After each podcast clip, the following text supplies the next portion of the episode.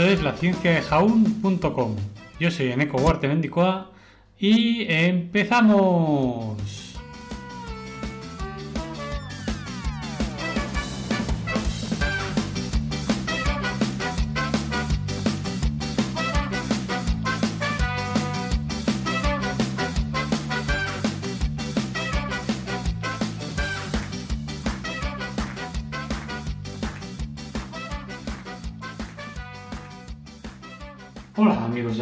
Demás humanoides. Hoy, en este capítulo de Ciencia y Humor, trataremos el porqué, ¿no? Un poco el porqué de, de este, de este proyecto de la ciencia de jaun.com y después este canal Ciencia y Humor y de dónde viene, de dónde salió eh, y hacer un repaso de, de- del libro de dónde salió, ¿no? Bueno, que básicamente salió de la novela de Pío Baroja, de la leyenda de de Alzate. Claro, este capítulo no sé si va a ir muy de humor, porque la novela en sí acaba siendo un poco trágica, pero bueno, vamos a ver, tiene su gracia, pero, pero vamos a ver por dónde van los tiros, ¿no? Eh, claro, ¿quién, ¿quién es Pío Baroja? ¿Qué es la novela esta? Pío Baroja además fue un escritor que hizo un montón de novelas de diferentes tipos, fue variando mucho su posición, era pues, controvertido, bueno, controvertido como, como muchas otras intelectuales de la época, de la generación del 98, como Mazorín, Unamuno y demás. Pero, bueno, empezó siendo muy izquierdista, muy contestatario, acabó siendo otra vez un poco más conservador, aunque es verdad que él siempre atacó al, al tradicionalismo, a- al, bueno, a- a- al conservadurismo más rancio, por así decirlo, y apostaba mucho por el escepticismo. ¿no? Eso se, se nota mucho en, se nota mucho en la, en la- en la leyenda, ¿no? en el libro de la leyenda de Hamza Alzate. Y claro, para eso, por eso, bueno, lo, le atacaban desde muchos bandos, entre unos, por ejemplo, los, los nacionalistas tradicionalistas vascos y, y por otro lado también los tradicionalistas españoles. ¿no? Entonces, uno de ellos le llamaban, los tradicionalistas españoles le llamaban el Pío Baroja. Y, por ejemplo, el tradicionalismo ¿no? es, claro, le- le- en la guerra civil, incluso cuando él ya era bastante mayor, eh, lo apresaron y lo quisieron matar. Y lo salvó también un tradicionalista, pero, pero fue un momento duro para, para él que se iba a asustar y se, se exilió, ¿no? Bueno, después volvió, pero, pero se exilió en ese momento, ¿no? Es que, claro, contra los carlistas atacaba siempre que podía, ¿no? Por ejemplo, en, en su libro Miserias de la Guerra escribió, el carlista es un animal de cresta colorada que habita en el monte y de vez en cuando baja al llano al grito de ¡Re Dios! atacando al hombre. Claro, con este tipo de palabras, pues no es extraño que los carlistas le tuviesen muchas ganas, ¿no? Y efectivamente estuvieron a punto de, de matarlo, solo que un carlista también le, le salvó la vida a un jefe, un jefe militar. Bueno, eso es, eh, pues este, ¿no? Él, él al final quería o creía en, en su, ¿no? En su tierra del Vidasoa, del río, alrededor del río, y era curioso porque por un lado quería que todo se mantuviera igual, y por otro lado quería pues que, que no hubiese tanto tradicionalismo y que hubiese una abertura de, a la ciencia y al escepticismo. ¿no? Este, pues, pues bueno, tenía cosas eh, contradictorias en sí misma, como somos todos contradictorios. Entonces, en este post vamos a intentar, o voy a intentar, hacer un análisis, ya digo que yo no soy, ¿eh? yo no soy gramático ni cosas de estas, es un análisis a mi aire, porque esta, esta novela, o esta pequeña novela, o como la queráis llamar, eh, la leí pues unas 12 veces cuando era pequeño y hace poco la he vuelto a releer y es una novela que en su momento me, impactó, ¿no? ¿Por qué? Pues ahora, ahora veremos, ¿no? Intermedio, de tanto en tanto, intentaré meter una, algún chiste si puedo si se me ocurre, o ya veremos.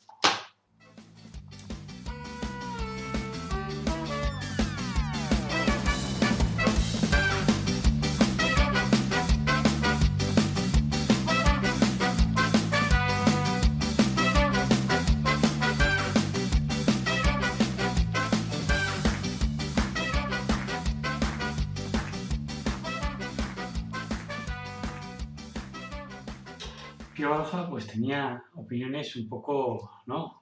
no muy optimistas, por así decirlo. ¿no? En su libro Opiniones y Paradojas decía, por ejemplo, el hombre es un ser un milímetro por encima del mono, cuando no, un centímetro por debajo del cerdo.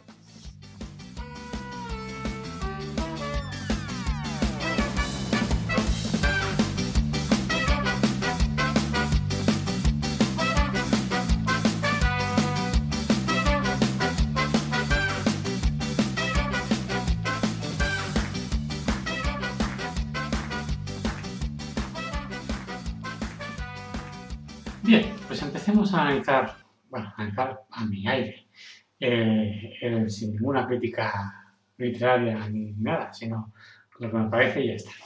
El libro de La leyenda de Jaundarzate de Pío Baroja. Lo haremos por partes, tiene cinco partes, ¿no? Y bueno, la introducción que se, que se da ahora. Y bueno, el libro va de, primero, las partes, primeras partes son cortas en análisis y lo importante es al final cuando desata todo el escepticismo. ¿no? Ya al principio, ¿no? en las notas de Galazate, pues en la introducción y todo esto, Paroja ya deja dos, dos ¿no? claro su intención con el libro. ¿no? Para empezar, habla sobre, ¿no? sobre los anacronismos que se puedan encontrar en el libro. ¿no? Entonces dice, alguno, alguno dirá que aquí hay enormes anacronismos. Seguramente sí. Por ejemplo, se habla en la primera parte de mi leyenda de la recolección de maíz a pesar de que la mayoría asegura que esta planta viene de América. Y se podría haber puesto en vez de recolección de maíz, la de mijo, semilla cultivada por los antiguos vascos. Pero unos comedores de mijo me hubieran dado la impresión que nuestros ascendentes eran jilgueros o canarios. Después, aparte de algún ah, detalle de estos, pues también habla de, un poco de su ideología respecto ¿no? al tradicionalismo y a la ciencia. ¿no? Dice, no, no, no, no es que yo sea de las momias aspirantes a la inmovilidad del mundo.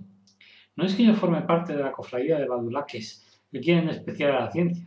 La ciencia admirable, admirable que crea, que imagina y que inventa. La única religión de Europa.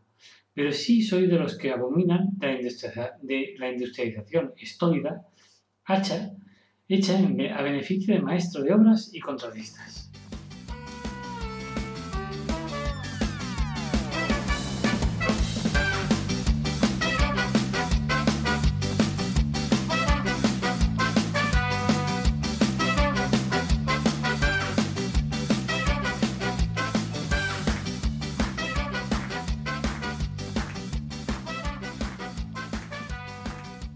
De Baroja, en, su diario, no, en sus libros, es que dice que mi ideal es ya fundar la República de Vidasoa, con este lema, sin moscas, sin frailes y sin carabineros.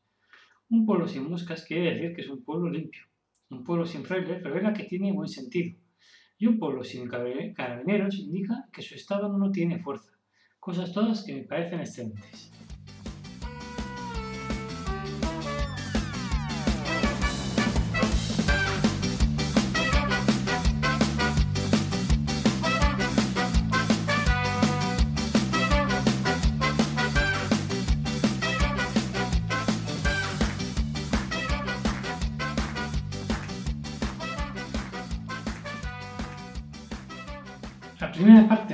Del libro empieza pues, básicamente pues, con, una, con una, ¿no? una, presentación de los personajes, de la, ¿no? del, barrio, de, de, la zona. Y entonces explica bueno, cómo es la vida de... Claro, la vida pasa en, en, Vera de Vida, en Alzate, que es un barrio de Vera de Vidasoa, en plena Edad Media. Entonces, eh, eh, pues bueno, ahora de, en esos momentos había una parte de los vascos, al menos los de, ese, los de esa zona, que eran todavía, tenían la religión, la religión naturista de los vascos, y describe un poco por la vida del pueblo. ¿no? Entonces ya empieza a entreverse, cuando empieza a avanzar el libro, ¿no? que, que hay posibles cambios en esta vida tradicional, en la zona, entre estos cambios lo que se encuentra es pues, el avance del catolicismo. ¿no? O sea, por la parte sur empieza a aparecer pues, que en pueblos cercanos pues, ya hay iglesias y, y se están cambiando las tradiciones. ¿no? Y entonces empieza un pelín a haber alguna discusión filosófica, que por ejemplo, cuando se encuentra con, con su hermana en un pueblo del, del, sur, que se ha convertido al catolicismo, le dice Jaún, Choriburu, ¿qué quiere decir católico? Pues católico es universal, le contesta su hermana. Entonces Jaún dice, pues yo no seré universal nunca, yo me contento con ser del barrio de.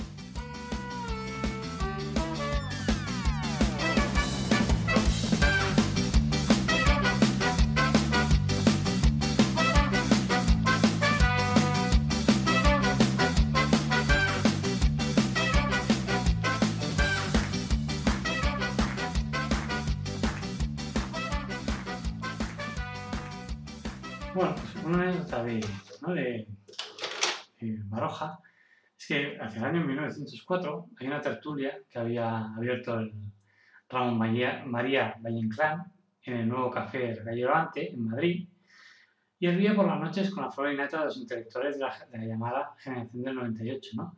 y artistas significados, entre ellos pues Ignacio Zuluaga, Gutiérrez Solana, Santiago Rossiñol, Mateo Inurria, Chicharro, Beltrán, Masés o Rafael Penagos. Una tarde, noche del 13 de mayo de 1904, el que sorprendió a todos los presentes fue Pío Baroja. Porque cuando se estaba hablando de los españoles y las distintas clases de españoles, el novelista vasco sorprendió a todos y dijo lo siguiente. La verdad es que en España hay siete clases de españoles. Sí, como los siete pecados capitales. A saber, uno, los que no saben. Dos, los que no quieren saber. 3. Los que odian el saber. 4. Los que sufren por no saber. 5. Los que aparentan que saben. 6. Los que triunfan sin saber. Y por último, 7. Los que viven gracias a que los demás no saben. En estos últimos se llaman a sí mismos políticos y a veces hasta intelectuales.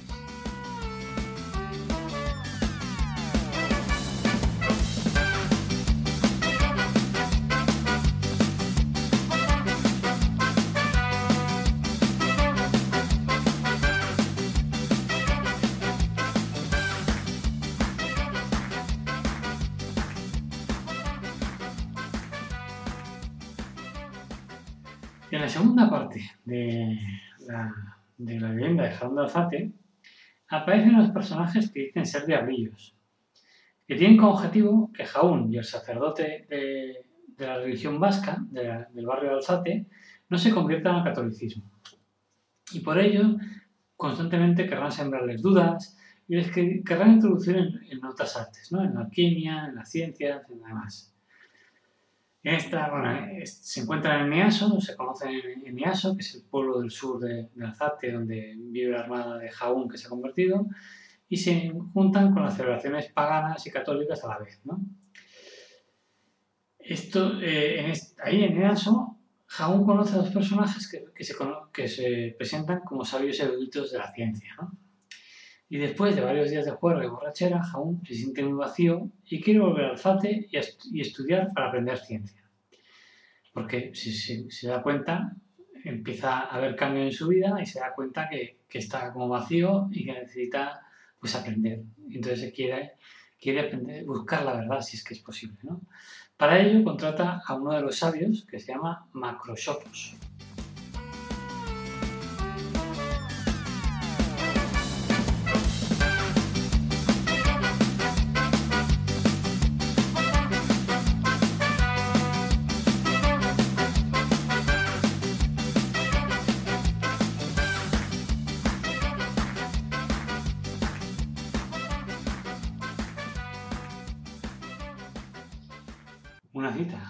Cita de su árbol de, del árbol de su libro, El árbol de la ciencia, dice, yo creo que hay que afirmar el conjunto de mentiras y verdades que son de uno hasta convertirlo en una cosa viva. Creo que hay que vivir con las locuras que uno tenga, cuidándolas y hasta aprovechándose de ellas.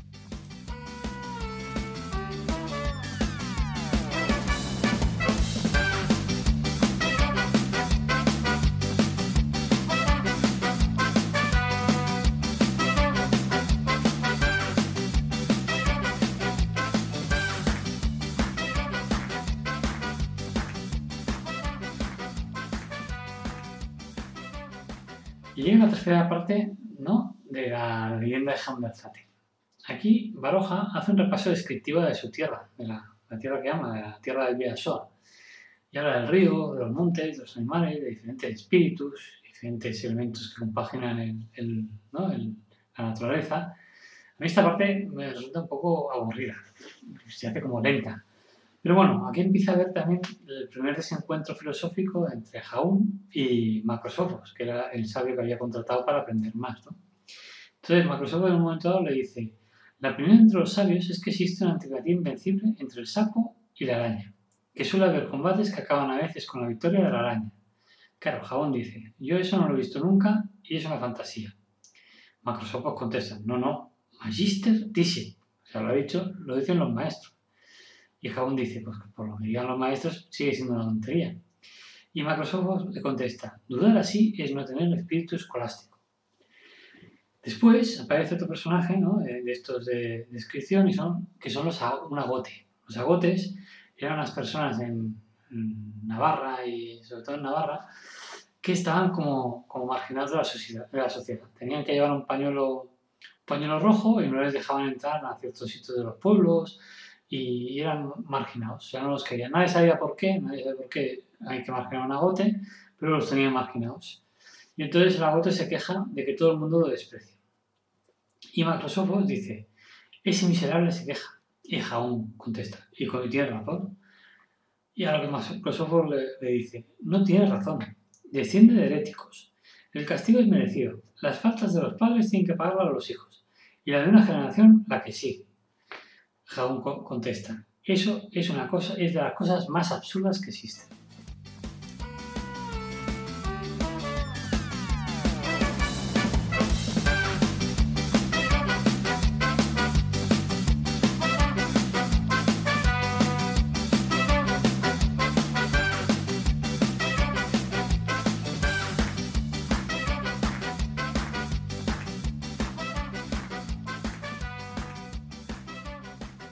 Una de las citas que más gracia me ha hecho sobre Baroja, que he leído, es la que le dedica Josep Pla en su libro El cuaderno gris, o El cuaderno gris.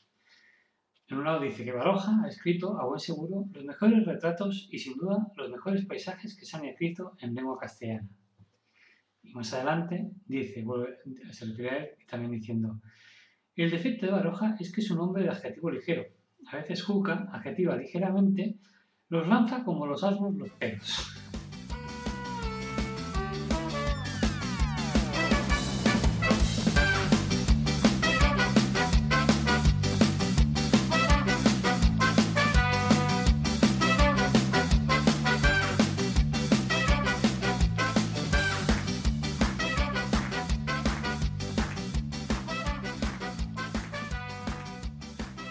Llegamos a la cuarta parte de la leyenda de Hamdazate. Aquí ya empieza a haber chicha, ¿no? De discusiones filosóficas, ya se han desarrollado los personajes y, a la aventura pues está encauzándose, por así decirlo, ¿no? Hacia su final. Entonces, cuando vuelve al pueblo, ¿no? Eh, se encierra en su biblioteca intentando saber y aprender. Y Macrosofos le hace de maestro. Arbeláez, que es el, el párroco, el sacerdote de la, de la religión vasca, se acerca y le dice, Arbeláez, y dice, amigo Jaun, ya no se te ve, ¿qué haces? Y dice Jaun, estoy buscando la verdad. Y Arbeláez le, le pregunta, ¿y la encuentras? Y Jaun contesta, a veces tengo esperanzas de encontrarla. Me parece que veo una luz a lo lejos y me marcho por aquí y por allá en su busca. Luego la luz se pierde y no hay más que oscuridad. Y Arbeláez le vuelve a preguntar, y después de haber leído tanto, ¿no has encontrado nada? Jaún le contesta, nada. Todo esto no es más que un párrafo de palabras quimeras, vanas quimeras. Y Arbeláez le contesta, Macrosofos, tu maestro, no sabe. Jaún, sí, sabe las quimeras que saben todos. Es su oficio. El que sea en verdad mentira, a él no le interesa. Poco más adelante, tiene un diálogo con Prudencio, que es el nuevo párroco de, de Vera de Vidasoa y el Prudencio le, comenta, ¿no? ¿Has leído la exposición de Santo Tomás? dice Jaun, sí. Y Prudencio le pregunta, ¿y qué te ha parecido? Pues Jaun le, contesta, no le he comprendido bien. A lo que no se puede entender, el autor lo llama misterio. Y lo que uno no puede creer razonablemente, lo tiene que creer como misterio. Dice, un misterio está bien, pero tantos... Prudencio le contesta, soberbia, santa soberbia, soberbia satánica. Jaun le, le dice, ¿por qué? Yo no tengo interés en no creer. Me parece más cómodo seguir la corriente general, la más fuerte, pero no creo. ¿Qué le voy a hacer? ¿Que me den las señales más claras o un cerebro más oscuro? Un poco más adelante de la conversación le dice, Jaun contesta, dice, yo lo que no entiendo, no entiendo. Para mí nadie sabe, ni sabrá por qué venimos al mundo, ni para qué, si es que tenemos algún objeto al llegar aquí, que yo personalmente lo dudo. Más adelante del capítulo, eh, de esta parte, los demonios, eh, entre ellos Chiqui, imitan a Juan a una fiesta de brujas del sábado. intentan engañar viendo las brujas, pero Jaun no ve nada especial. Y Chiqui se enfada un poco y dice, bueno, la verdad es que a este Jaun no hay manera de engañarle. Quiere ver solo lo que, lo que existe en las cosas, como si esta fuera una condición humana. Dice, me ha fastidiado, no sé qué hacer para quedar en buen lugar. Y entonces intenta emborracharlo y drogar a todos, ¿no? Los asistentes, que son Jaun y, sus amigos. Entre los que está Light, Prudencio, Marcosofo y algunos más. Y, entonces hace ver que, les, que, están volando y van en el carro, pero aún Jaun, a un borracho, pues no se las cree. Y ahí también se, se hacen algunas, ¿no? algunos diálogos que yo creo que está bien. Entonces, Chiqui, el, ¿no? el, el demonio, dice en un momento dado, mira, vamos al Mediterráneo, paralelamente a los Pirineos. Y Microsoft contesta, alto ahí, ¿cómo que paralelamente? Esto no puede ser. Estrabón afirma que los Pirineos van de norte a sur, en dirección paralela al reino. Chiqui dice, Estrabón se equivoca. Microsoft contesta, Estrabón no se puede equivocar. A lo que intercede Jaún, pues se equivoca. Plinio, el antiguo, comprendió que los Pirineos van de este a oeste, y Ptolomeo marcó la posición de los puntos extremos. Pero Microsoft contesta, hay que ver quién tiene más prestigio, si Ptolomeo o Estrabón. Y Jaún dice, no, hay que ver quién dice la verdad.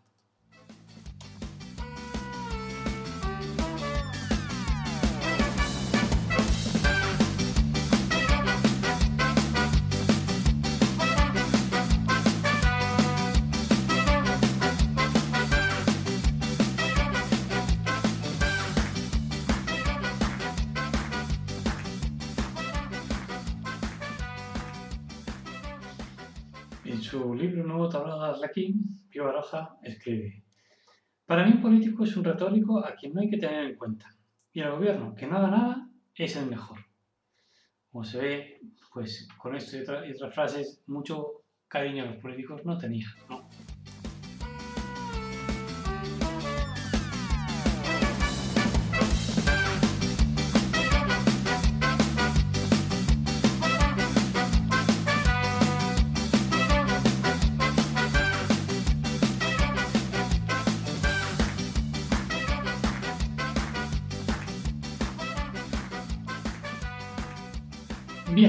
Llegamos a la quinta parte que la vamos a hacer en dos.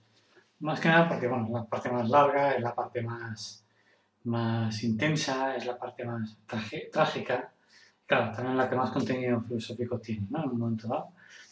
Pero hay un primer eh, diálogo que, que, hay que aclarar y por eso haré el diálogo, la aclaración y después continuaré con el resto de la quinta parte, ¿no? Entonces, el escritor pone, ¿no? Juan Jaún quiere ver el pro y el contra de las cosas antes de decidirse. Es escéptico. En el alzate de la Edad Media. Y se acerca Prudencio al Macrosofos, ¿no? A su, al, profesor de Jaún, y le dice Prudencio, ¿y tu rebelde discípulo Jaún qué hace? Macrosofos contestaba mal. Lleva un camino imprudente y errado. Se está haciendo escéptico Prudencio, he aquí a donde conduce la ciencia. Microsoft contesta, compramos en Leiden una copia del poema de Lucrecio de Renum, Rerum Natura, y leyéndolo se ha trastornado el juicio. Prudencio dice, Lucrecio, si es peor aún que Berroes, iste maldictus Berroes. Microsoft contesta, mi discípulo está bajo la influencia nefasta y letal del libro de Lucrecio. Ha tomado de él su escepticismo, su ateísmo. Prudencio, qué horror a los ojos, un espanto. Y ahora pues aclararemos un poco qué es eh, Lucrecio, porque yo no lo sabía, ¿no? Y, y cuál es su libro.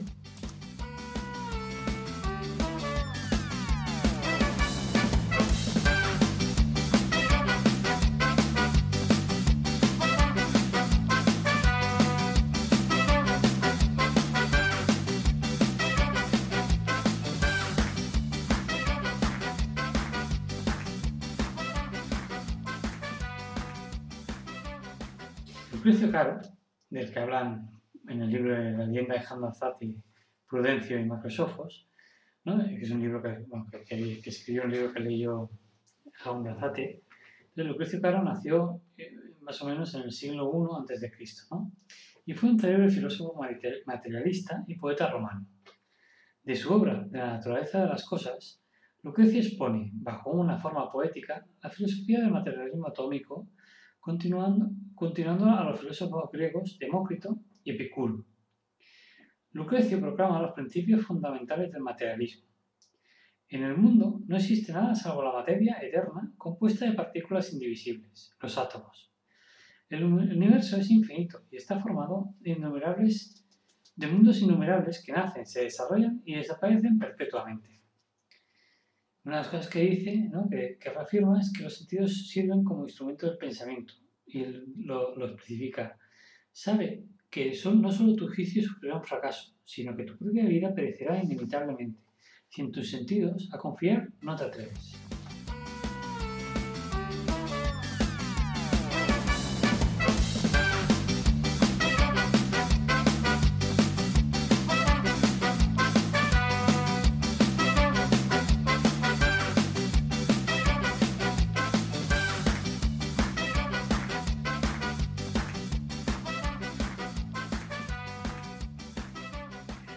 Sigamos con la quinta parte última ¿no? de la leyenda de Hamderzate. Jaun está encerrado en su biblioteca leyendo y se siente solo y reflexiona sobre su soledad. ¿no? Y nadie le va a ver si no es algún enfermo que precisa algún cuidado. Y piensa, voy a despedir a Marcos Ojos. No puedo aguantar su pedantería y su falsa ciencia. No sabe más que nombres y pequeñuelas. Después sigue leyendo cosas de las, llamadas ciencias ocultas que le, que le da Marcos Ojos para leer y una cosa que dice, el amatista impide la embriaguez, el coral es antipiléptico. Y piensa, ¿cuánta tontería hay en todas estas ciencias que llaman ocultas? La majadería oculta debería llamarse. Más adelante, ¿no? un poco más, hay un diálogo entre maestro, Macrosofos y discípulo, Jaun, que es importante para la resolución de la, novela y refleja el interés de Jaun en la búsqueda de la verdad. ¿no? le dice, Meo Jaun, toma los libros con demasiada voracidad hay que vivir. Primum vivere deinde filosofare. Jaun, eso está muy bien para ti. Que buscas en los libros un medio de lucimiento. Para mí no. Macrosofos, pues tú, ¿qué buscas? Jaun contesta, una utilidad espiritual, pero una utilidad, algo que resuelve el problema de vida. Macrosofos, ¿por qué crees que buscar el lucimiento es peor que buscar la salud o la utilidad? Jaun, no creo que sea mejor ni peor, pero sí distinto. Macrosofos, tú buscas la paz y la tranquilidad, Jaun dice, sí.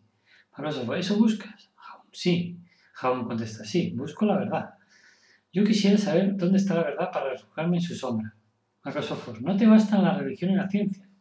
Y Jaun contesta, la religión no me basta, porque no creo en ella. La ciencia tampoco, porque no sé dónde está. Macrosofos, hombre, en la física, en la lógica, en la astrología, en la alquimia. Jaun contesta, toda esta ciencia de palabras en latín, griego, hebreo es una ilusión. Quimeras, vanas quimeras. Hablar, por ejemplo, de la piedra filosofal es fantasear sobre el vacío. No hay más que naturaleza. Macrosofos. Ya me parece, ya parece la influencia nefastísima del libro de Lucrecio. Jaun, he experimentado y he podido comprobar la vacuidad de esa pretendida ciencia. Macrosofos, ¿por qué medios? Pues Jaun, por la experimentación.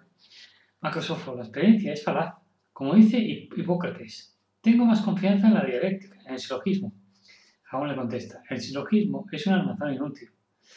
Le explica los experimentos que ha realizado y no ha tenido ningún resultado. Entonces al final deciden que bueno, y Macrosofos se separan y deshacen su relación discípulo-maestro. ¿no? En un momento dado, y aquí ya empieza la, tragedia final del libro, en la casa de Jaun traen un niño que había tenido Jaun años atrás en una aventura, cuando se fue a EASO, en viaje a ESO, y que él no sabía que existía. Jaun vuelve a interesarse por la vida más allá de los libros gracias al niño. Pero la desgracia cae y un año después el hijo de, de Jaun enferma. Y Jaun se enfrasca en sus libros de medicina para encontrar una cura, pero no la encuentra. Emplea todos los medios que conoce y trae médicos y mágicos y nada funciona. Jaun dice, ya está cada vez peor, ya no ve. Y sale a la ventana y dice, Urchi, Urchi, Dios, Dios. Es igual, Solo se oye el rugido del viento y de la lluvia en medio de la noche. ¡Qué pena! ¡Qué dolor!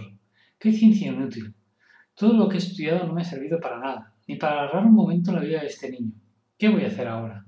¿A dónde acogerme? Nada ni nadie. Esas serán desde ahora mis palabras. Oh, Urcisor, Dios de los vascos, era más feliz cuando creía en, ti. Aún está destrozado, ¿no? Y está, no, no, está acompañado, se siente muy solo. Entonces vuelve a decir, Jaún dice, somos unos pobres fantoches movidos por el destino.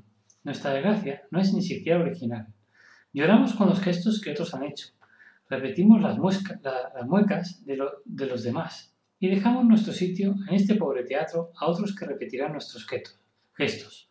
Oh, terrible miseria. Entonces sigue filosofando y vuelve a decir, el querer saber me ha matado. Pero ¿quién había de pensar que la ciencia saldría, de, la ciencia saldría el universo ciego, la naturaleza sorda nuestros gritos, el cielo vacío? Se asoma a la ventana, que comienza a amanecer. El mundo entero es un cuerpo sin vida, es un cadáver grande, y los hombres somos sus tristes gusanos que lo vamos royendo hasta que la muerte acaba con nosotros. Está desesperado. Y es eso que no se siente acompañado. Por Alzate, en ese momento, por el barrio, pasan unos peregrinos de Santiago de Compostela y Jaún se une a los peregrinos. Arbeláez, el sacerdote vasco, le comenta, ¿a dónde vas, Jaún?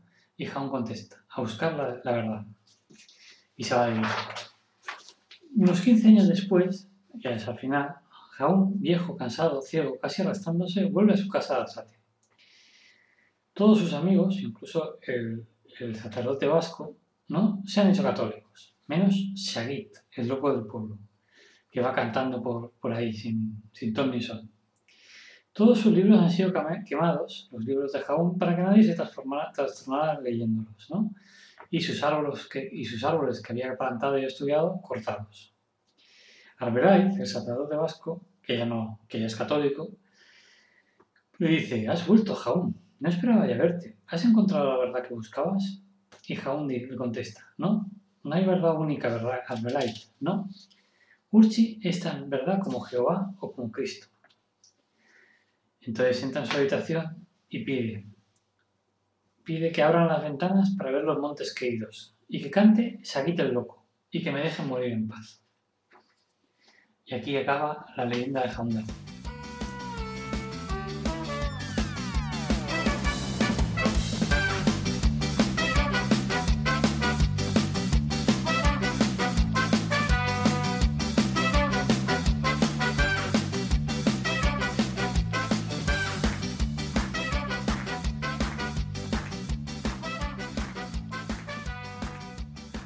Como última anécdota de, este Pío Baroja, es que cuando murió, él, su voluntad, murió en medio del franquismo en España, su voluntad, pero su voluntad era que lo enterraran como un tío en Madrid. Claro, esto generó en el franquismo una gran polémica en el momento de su entierro, pero aún así aceptaron con esta petición. Y algunos, la verdad es que fue muy poca gente al entierro, fueron algunos intelectuales, fue el ministro de Educación en ese momento y también eh, algunos intelectuales como Hemingway o Camilo José Cela. Justamente Camilo José Cela dijo, quizá no debería haberlo hecho, pero esta mañana, a la vuelta del cementerio, me lavé las manos porque la caja de, de muerte de Baroja, pobre como corresponde a su último atuendo, atuendo desteñía.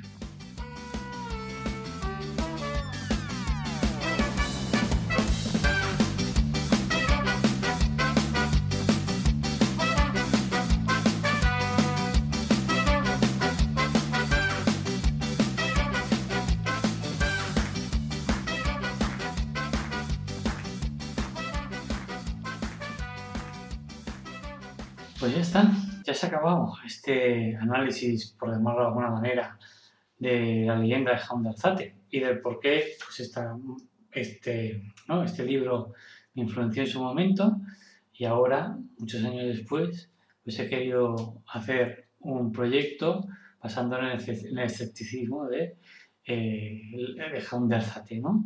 Y, eh, bueno, que, que escepticismo en todos los sentidos. Eh, es un poco, la verdad es que a lo mejor no ha, sido, no ha habido mucho humor aquí, pero bueno, ha sido es, un poco trágico, sobre todo el final. Pero bueno, espero que, hayáis disfrutado, que no, no haya escuchado del todo y que nos veamos pronto en otro post con algún chiste más. Espero que sea más gracioso. Y nada más, si os ha gustado, pues espero que lo podáis leer de alguna manera, porque no se encuentra fácilmente. Y nada más, amigos, amigas y demás humanoides. Hasta la próxima. Un besote grande a todos.